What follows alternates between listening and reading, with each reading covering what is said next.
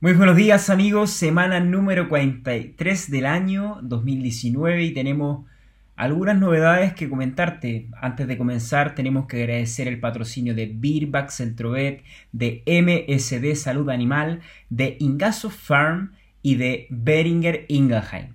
Comenzamos con los granos. Esta semana tenemos una leve baja de los futuros debido al buen clima de Estados Unidos que está generando una muy, un muy buen rendimiento en, los, en, las cosechas. Además, las compras por parte de China no están siendo suficientes para poder aumentar los precios y obviamente la demanda está mucho más arriba.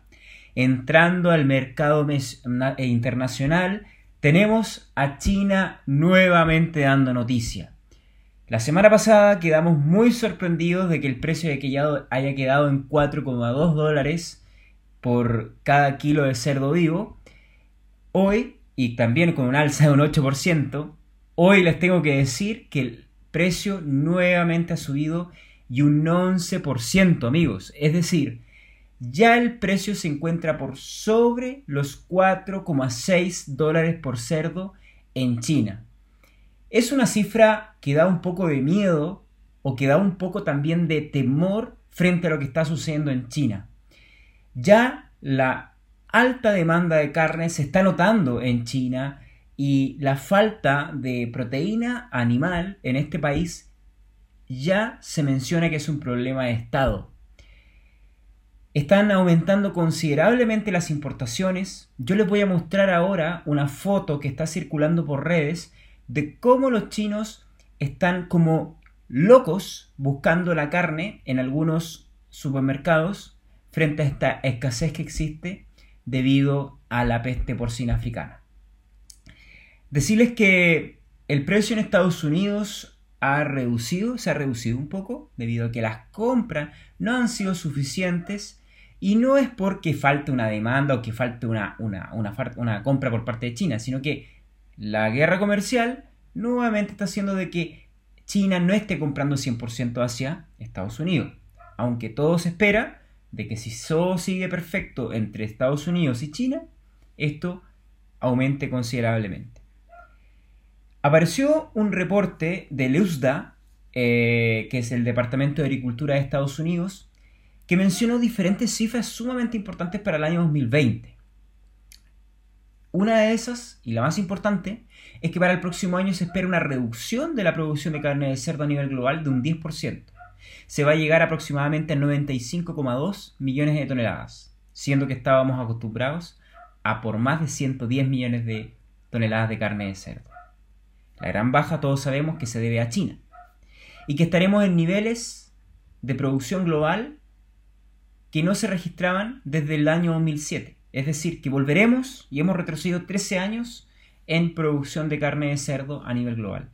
Son cifras que dejan un poco de, pena o de tristeza o, también de, de, poder magnificar cómo una enfermedad te puede afectar considerablemente en lo que es la soberanía alimentaria del planeta y también deja un gran desafío para que podamos trabajar en el control de esta enfermedad y en la erradicación, ojalá cuanto antes, para que el resto de países no sean afectados. También menciona este reporte que algo muy importante es que las importaciones del próximo año van a aumentar muchísimo. O sea, se espera que solo China importe 3,5 millones de toneladas. Es una cifra muy alta. Les recuerdo que son estimaciones elaboradas por el Departamento de Agricultura de Estados Unidos, que es el USDA. ¿vale? Y ya para ir terminando, también comenta este reporte de que el consumo en China se va a reducir un 20% aproximadamente. Por dos motivos principalmente. El motivo principal es porque existe un temor frente a la peste porcina africana por parte del consumidor, siendo que ya se ha informado que no existe ninguna problemática para la salud humana, pero igual el temor a ver seguramente muchos noticieros de cerdos muertos genera también este rechazo por parte del consumidor.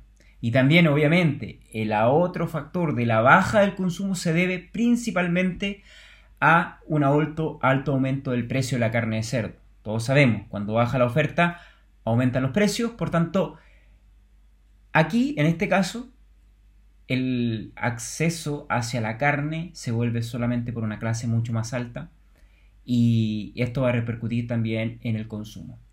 Y sin más amigos, hay más cifras que les voy a comentar en el siguiente reporte donde se habla ya de países específicos, cómo va a repercutir su producción, pero creo que ya no, no es lo suficiente para poder comentar esta semana y así también dejamos material para la próxima semana. Yo solo lo que les pido amigos es que esto lo compartan, este video, también que podamos suscribirnos, si están en YouTube, le dan suscribirse para que se les notifique cuando salte el nuevo video. O también, eh, ustedes si están escuchando el podcast, estamos en Spotify y estamos en Apple Podcast. Para aquellos que ya tienen su iPhone y que no saben para qué sirve la aplicación de podcast, bueno, estamos ya también en Apple. Eh, con nuestro podcast. Se fue, fue asignado, fue verificado, fue aceptado hace unos días atrás. Así que nada más amigos, les agradecería que compartieran esto si también quisieran vuestros amigos recibir esto por vía mm, correo electrónico, solamente tienen que escribirme un comentario o responder los correos con los cuales llega este video o podcast. Nos vemos, muchas gracias, hasta la próxima.